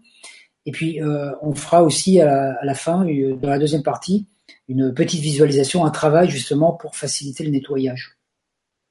voilà, donc ça sera plus un... que les gens pourront refaire après chez eux s'ils veulent, etc. Voilà. Voilà, c'est pour ça que ça s'appelle atelier. Il y aura vraiment une partie pratique, en plus de tout le décortiquage euh, du récit de ce soir et de sa symbolique, parce que c'est quand même très très riche, en plus d'être long. Euh, il y aura vraiment une, une, pratique pour que ça soit aussi accompagné par un, un travail énergétique. Donc ça, c'est le premier atelier qui aura lieu le 1er décembre. Et puis, il y en aura, donc c'est un samedi. Et le deuxième atelier aura lieu le lendemain, le dimanche. Donc là, tu peux peut-être nous dire euh, le contenu. Dans l'atelier du lendemain, puisque le travail, c'est de retrouver notre vibration androgyne, hein, puisque nous sommes des êtres androgynes, nous, même si nous avons moi je suis un homme, donc euh, mon, mon, féminin il est en moi, toi ton féminin c'est ton masculin qui est en toi. Ah, on, est tout, on n'a jamais été coupé du Père divin. Et ce qui fait intéressant de voir, c'est que, j'en parlerai donc dans le deuxième, c'est le quand, Jésus a accompli son travail de, de réinitialisation de son double, de son double, de son double solaire, il a laissé sur la terre une empreinte de son double pour qu'on puisse s'y raccrocher. Et c'est ce qu'on appelle l'Esprit Saint. Donc il a laissé son double, c'est pour ça qu'il a dit je serai avec vous jusqu'à la fin des temps. Il a laissé son double et quand on quand on croit à cette alchimie quand on suit cette voie de l'alchimie intérieure, qu'on se dit tiens, je vais travailler sur ces, sur ces, sur mes mémoires, à tous ces nettoyages cellulaires qu'on fait en ce moment, c'est de l'alchimie aussi, hein, mm. et on va travailler là-dessus. Donc le but c'est comment retrouver le dos, comment nettoyer, parce que nous à partir de notre présent, tous les jours, on a des pensées négatives hein, qui nous passent à travers, on pense des trucs, et on se rend pas compte, tout ça on le crée sur une autre vibration, dans ce qu'on appelle notre futur. Donc dans notre futur, on peut avoir un tas de potentiels ou d'informations négatives qu'on a créées nous, et qui vont nous, quand la porte va s'ouvrir, ça va nous retomber dessus. C'est-à-dire que si de, si aujourd'hui tous les humains on pense que la Terre va finir par une apocalypse finale, par une, guerre mondiale et tout ça, si beaucoup d'humains pensent ça, on crée cette possibilité. Et quand la porte va s'ouvrir, cette possibilité, l'égrégore qui a été créé va vouloir s'incarner. Et il va passer à travers tous les gens qui ont nourri ça. Donc le, truc, c'est qu'on peut maintenant, en se connectant à son travail, en faisant un travail de connexion avec le double, donc j'expliquerai des points de connexion du double dans le corps et tout ça aussi, hein, on a cette capacité de demander à notre double d'éliminer tous les mauvais potentiels qu'on a créés. De façon à ce que quand la porte s'ouvre, il n'y a que le meilleur potentiel qui viendra, et le meilleur potentiel qui va s'incarner pour nous, c'est celui que notre androgyne solaire a créé pour nous avant même qu'on s'incarne, avant même qu'on soit en Atlantis, c'est-à-dire quand on était dans les plans de lumière. Un archétype parfait. Hein, donc c'est pour ça que le travail euh, le travail qui avait été fait à une époque, qui a été fait aussi pas mal euh, avec pour créer une nouvelle humanité, le travail qui a été fait à un moment avec le maître Ombra Mikhail Ivanov, quand il faisait travailler chaque personne sur sur, sur son, ses propres structures, au lieu de chercher plein de connaissances, plein de savoirs, donc travailler sur vos émotions, vos pensées, etc. Apprendre à vivre en fraternité les uns avec les autres, vivre en bonne intelligence, en respectant la planète, tout ça, la pollution, voilà, pour éviter la pollution, ça fait déjà partie de la nouvelle humanité. Donc on peut déjà travailler comme ça de nos jours. Euh, si on est déjà en harmonie avec soi, qu'on est en harmonie avec ses voisins, avec son patron, avec les gens qu'on rencontre dans son quotidien, on est déjà dans cette filiation de nouvelle humanité. Donc il faudrait vivre. Aujourd'hui, il faut commencer à revivre comme si on était déjà en Atlantide, comme si on était déjà sur cette terre glorieuse. Fait, et oublier, naturellement, ça nous oblige à enlever, à dissoudre la mémoire de toute l'humanité qui nous a précédé, dont on a fait partie, qui est l'humanité animale. Donc l'humanité animale, animée par des instincts et des pulsions, et qui vit en troupeau, qui s'entretue, cette humanité animale-là, elle n'a aucun avenir. Elle doit disparaître. Même la technologie peut la faire disparaître par un gros bug. Hein. Mais non, on doit, se, on, doit se, on doit se dissocier de ces mémoires pour qu'il n'y ait plus en nous aucune trace de cette humanité animale. C'est ça une renaissance. Donc ça nous oblige à oublier tous nos rancunes, nos souvenirs, nos culpabilités, tous nos trucs, pour renaître à ce coup. C'est comme si on se réveillait un matin et puis on a tout oublié. Parce que quand on aura tout, parce que l'humanité animale est constituée par un treillis, hein, un treillis qui est autour de la Terre, un treillis, un mémoriel. Tous les humains sont reliés à ce treillis. Mais il y a un autre treillis, le treillis christique qui a été créé, qui a commencé à être créé après l'Atlantide et qu'il a fallu 10 000 ans pour créer et 2000 ans pour activer. Hein. Donc, ce treillis qu'on appelle le treillis christique, il est là au même endroit que le treillis, que le treillis de l'humanité animale. Donc nous, par notre connexion, soit on se connecte au treillis christique d'ascension, soit on se connecte au treillis euh, d'animal, et puis on continue à vivre une vie en, se plaignant sans arrêt, en, battant, en se battant donc c'est-à-dire actuellement, nous voyons bien qu'il se passe des choses sur la Terre, hein, ne serait-ce qu'en France avec la politique, euh, tout ça. Euh, tout ça, il faut faut pas y donner trop d'importance parce que c'est l'ancienne humanité qui se débat et les forces de l'ombre, elles mettent le maximum le paquet pour nous, pour nous attirer. Parce que si on passe tout notre temps à faire des revendications, à se battre pour ceci, à se battre pour cela, à se battre contre des choses qu'on veut plus, on peut pas accéder à la paix.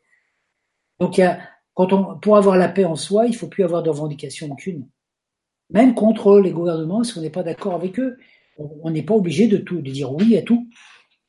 Après, c'est autrement, on est sans arrêt dans la lutte et dans le combat. C'est-à-dire quand on combat contre quelque chose d'extérieur, c'est qu'on considère qu'il y a quelque chose d'extérieur qui a un pouvoir sur nous.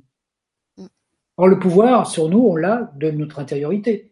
En boycottant des choses, par exemple, hein, en disant tiens, ben voilà, j'utilise plus ça. Euh, ben, si l'essence est trop chère, ben, on n'utilisera plus nos voitures. Voilà, hein. ça s'arrête là. Et ça demande un travail personnel. Et quand on veut décider de faire ce travail, on se rend compte que les autres, ils suivent pas. Mais ça fait rien. On peut se dire, moi j'y pense des fois quand je quand je fais du tri, euh, du tri de mes déchets. Hein, c'est vrai quand on voit tout ce qui se passe sur la terre. Je me dis, bah oui, si je suis le seul à le faire, ben au moins moi je sais que je le fais, donc je le fais pour moi. à partir de là, il y en a peut-être d'autres qui le feront. Mais on peut pas obliger les autres à le faire. Parce qu'on peut pas obliger les humains à ascensionner il y a des humains sur la Terre qui ont choisi de ne pas oui, c'est toujours la fameuse euh, histoire du colibri, hein, qui, transporte une minuscule goutte d'eau dans son bec euh, pour éteindre l'incendie, et à qui tous les autres disent mais pourquoi tu le fais? Il dit mais je fais ma part. Voilà, on, peut faire sa part, on peut pas faire plus que sa part, on peut pas euh, décider pour les autres quel, à quel treillis, comme tu dis, ils veulent se rallier. C'est vraiment de l'ordre du de la liberté personnelle. on peut, comme tu le fais, expliquer ce qui est en jeu euh, pour que les gens, s'ils font un, choix, euh, fassent au moins un choix conscient, euh, hors de, toute tentative de, manipulation. Après, on peut pas, on peut pas faire plus que ça. C'est d'arriver à s'ancrer dans sa terre de lumière, et sa terre de lumière, c'est son corps. Parce que il y a eu un principe, un moment, une époque de l'humanité où l'humanité, les gens qui étaient, qui avaient reconnecté leur conscience avec le divin, s'échappaient de leur corps. ils, ils voulaient plus s'incarner, donc ils partaient dans d'autres plans voilà, etc. Ils voulaient plus de corps physique, hein, c'est ce qui arrivait à des époques. Et maintenant, on n'en est plus là. Maintenant, on nous dit, le corps physique fait partie de l'expérience, il a fait partie de l'expérience, Il a été construit selon un archétype parfait par l'archétype solaire, et on ne nous demande pas de le laisser derrière nous, mais de l'emmener avec nous. C'est-à-dire de l'emmener dans une autre vibration. Et c'est un travail d'emmener cette chair sur un autre plan, parce que le corps de chair, il a été créé par le mythe prométhéen, il a été créé par l'énergie justement de la chute des forces de l'ombre, puisqu'on a un cerveau reptilien qui nous maintient. Alors, dès l'instant, et toute la volonté qu'on peut mettre pour essayer de s'extirper ce corps, on peut mettre toute la volonté qu'on veut, faire tous les exercices qu'on veut, faire tout. Si ça part du moi, du petit moi, c'est impossible de y arriver. Le seul travail à faire, le seul travail à faire, c'est de relier notre petit moi, notre volonté, à la volonté de notre soi, de notre double. Hein, c'est ce que je parlerai dans le deuxième atelier, pour arriver à ce que le double et nous on fasse un, et puis que le double il puisse passer à travers nous. Alors quand c'est la volonté du, ce qu'on appelle la volonté de Dieu, la volonté du double qui passe à travers nous, à partir de là, oui, le travail peut se faire. Parce que nous, actuellement, même quand on imagine le futur, on le voit bien avec les films. Hein. Euh, regardez dans les films de science-fiction, hein, qu'est-ce qu'on fait? On imagine une humanité avec euh, Marvel, là, hein, les super-héros. Hein, il y a des super Superman, super machin, super woman et tout ça. Et qu'est-ce qu'on fait? C'est des super, géants qui combattent le mal, et les géants, les méchants, ils sont des super méchants. Il y a des super, héros qui combattent des super méchants. On est toujours dans la guerre. On n'arrive pas à imaginer une humanité où il n'y aura pas de guerre, où il n'y aurait pas de meurtre, où il n'y avait rien. Donc, quelque part tous ces toutes ces histoires qu'on crée de science-fiction avec des combats, etc., même avec les extraterrestres, on crée des mauvais potentiels qui peuvent nous arriver parce qu'on les a créés. Donc, à un moment, il faut dire bon, tout ça, c'est du pipeau.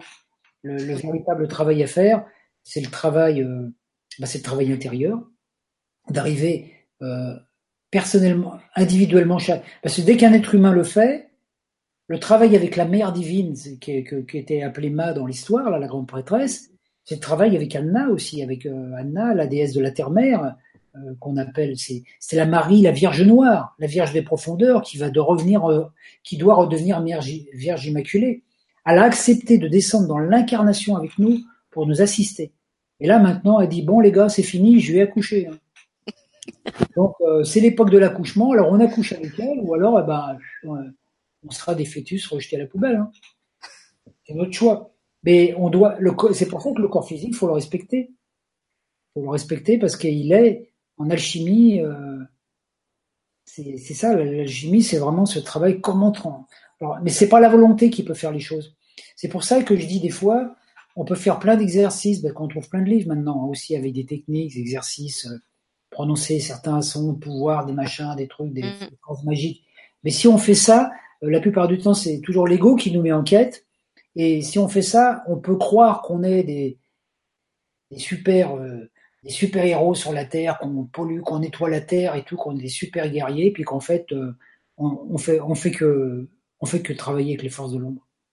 Parce que c'est pas notre travail. C'est à nous, c'est Dès qu'un être humain s'est libéré de ses entraves et qu'il a nettoyé ses écuries intérieures et qu'il a retrouvé cette unité, la mère divine lui dit merci. Alors, si vous voulez travailler avec la mère divine, euh, ça sera donc le premier et le. Ah pardon, tu disais quelque chose encore, vas-y. Pour résumer, dans le deuxième atelier, donc on fera, je vous donnerai des explications avec le double et tout, puis on fera aussi un exercice de, de reconnexion. Après, vous aurez deux trucs qui vous aideront à, bah, faire le travail si vous avez envie de le faire. Moi, ce que j'ai envie, c'est si je partage ça, c'est parce que j'ai envie de le partager, parce que moi, c'est un travail que je fais. Euh, voilà, c'est ça, ça, je suis tout le temps, toute la journée, je pense qu'à ça, en fait. C'est parce que c'est, on est dans l'époque de ça. On n'est plus dans une époque où on doit construire des choses humaines. C'est pas la peine de construire des palais sur la terre, des beaux palaces, des beaux trucs, des, des beaux machins au bord de l'eau pour se dire ah tiens, je vais aller à la plage, etc. Même si on peut vivre, c'est vrai. Maintenant, dans une époque on dit non, la Terre telle qu'elle est actuellement, avec la technologie, et la science et la pollution qu'il y a, si on continue sans conscience, on va droit dans le mur. On le sait. Hein. On le sait puisqu'on sait que dans quelques années, on n'aura plus d'énergie et tout ça. Donc maintenant, on peut se dire, bon, qu'est-ce qu'on peut faire? Donc, euh, soyons les Atlantes de demain. Alors, si vous voulez être les Atlantes de demain, vous pouvez euh, nous rejoindre pour les ateliers du 1er et du 2 décembre. On les a placés en après-midi parce que comme c'est sur un week-end, on s'est dit que ce serait peut-être plus confortable pour vous euh, parce que comme ça, vous pouvez disposer de votre soirée euh, comme vous le voulez. Si jamais ça vous arrange pas, si vous êtes occupé le samedi après-midi ou le dimanche après-midi, vous pouvez bien évidemment les faire en replay. Euh, la seule chose que vous perdez par rapport au direct, c'est que vous pouvez pas poser vos questions, mais vous pouvez toujours nous les envoyer euh, après à Christian ou à moi euh, si vous avez besoin d'éclaircissements. Les, les TP qui va proposer tous les, toutes les visualisations, les méditations, les exercices pratiques, etc. Vous pouvez les faire en replay. Ça fonctionne aussi bien qu'en direct. Je pense que il y a suffisamment de choses maintenant qui fonctionnent comme ça sur les web TV pour que vous le sachiez. Euh, et puis donc il y a deux ateliers que vous pouvez faire séparément, mais qui forment quand même un tout. Donc Christian vous recommande de faire les, deux ateliers parce que ça, ça forme un ensemble. Mais on a quand même laissé à ceux qui le veulent la possibilité de les acheter à l'unité.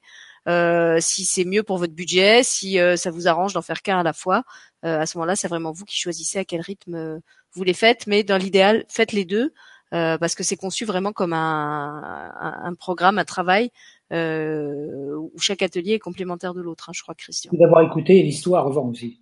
Voilà, mais ça, de toute façon, l'histoire est sur la page où ils commandent les ateliers, donc ils peuvent. Euh, euh, voilà, donc pour ceux qui cherchent le lien, euh, il est dans le descriptif de la vidéo d'aujourd'hui. Et puis, comme d'habitude, je vais vous le mettre en dessous en commentaire. Je vais le poster sous l'événement. Dans, dans, les jours qui viennent, on va on va le communiquer. Christian et moi, je viens de finir la page là dans la soirée. C'est pour ça que vous n'avez pas vu beaucoup circuler le lien encore. Et puis, je trouvais que c'était important, comme tu dis, que les gens prennent le temps d'écouter déjà euh, le mythe avant de s'inscrire euh, aux ateliers sans savoir exactement de quoi il retourne et, d'où on part. Voilà. Donc en tout cas, moi je te remercie pour cette euh, nouvelle soirée en ta compagnie, toujours aussi passionnante. Les gens disaient qu'ils étaient contents de te retrouver sur le chat. Apparemment, tu leur as manqué. Et euh, voilà, donc on vous retrouve avec euh, ces deux ateliers au mois de décembre et puis au mois de, à partir de l'an prochain, on va sûrement vous proposer aussi des choses euh, autour de l'astrologie puisque c'est une autre grande passion de, de Christian. Il a d'ailleurs sorti un livre sur le, sujet. Tu peux peut-être rappeler le titre du livre, Christian? Ah, le livre. Je me rappelle du titre. je vais montrer le livre, ça sera mieux. Voilà, c'est mieux. Vas-y.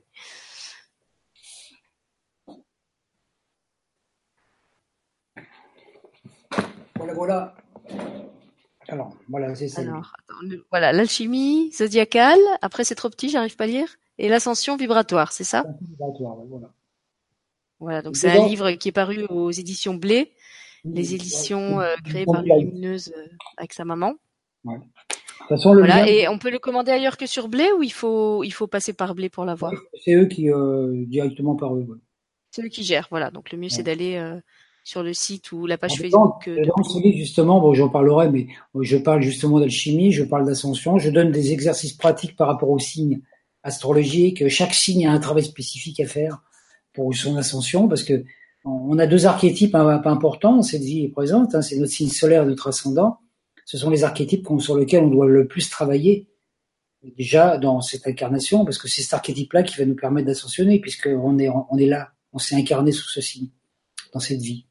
Voilà, bon. Voilà, c'est justement, je pense qu'on ce qu'on va faire dans les ateliers. On s'était dit qu'on ferait peut-être euh, un atelier autour de chaque signe du zodiaque, euh, où Christian bah, redonnera des clés par rapport euh, à ce signe. Euh, et le mieux, si vous voulez avoir toutes les infos, puisque pour l'instant c'est un projet qui est en, gestation, on n'a pas encore défini de, de contenu ni de date, c'est de vous abonner à l'infolettre de De Terre et d'Étoiles. Comme ça, vous recevez chaque semaine les programmes, non seulement des émissions publiques, mais aussi de tous les ateliers qui n'apparaissent pas par exemple sur la sur la chaîne YouTube. Donc euh, si ça vous intéresse, faites-moi un mail ou inscrivez-vous à l'infolettre. Comme ça, vous aurez toutes les infos en temps voulu quand on aura on aura fixé les dates avec Christian. Voilà, Christian, il y avait un, petit mot de la fin que tu voulais encore ajouter? Euh, Non, quoi, que dire de la fin? Dire ben bon courage. non, c'est parce que c'est vrai que c'est un travail qui paraît compliqué quelque part, mais en fait, quand on voit tout ce qui se passe, tous les gens qui font des, thérapies, qui vont voir des thérapeutes, tout ça, c'est le, même travail. Et là, on travaille un peu dans la même dynamique, mais avec une, comment je vais dire, euh, même si on, disons, c'est un travail qu'on peut faire aussi tout seul sans avoir besoin nécessairement de, de passer par, euh, par d'intervention extérieure, parce qu'on a tout à l'intérieur de nous. Mon but n'est pas du tout de d'éliminer les thérapeutes et rien. Hein, au contraire, il en faut. Hein, il y a des gens qui ont besoin. Euh, mais dans ce travail, on peut dire que c'est un travail. C'est intéressant de faire le travail en conscience. Donc même si vous suivez une thérapie euh, sur vos mémoires cellulaires et tout, le fait de travailler comme ça en conscience, ça vous permet peut-être d'accélérer le processus. Parce que le processus d'ascension, il se fait, mais quand on est conscient, ça va beaucoup plus vite.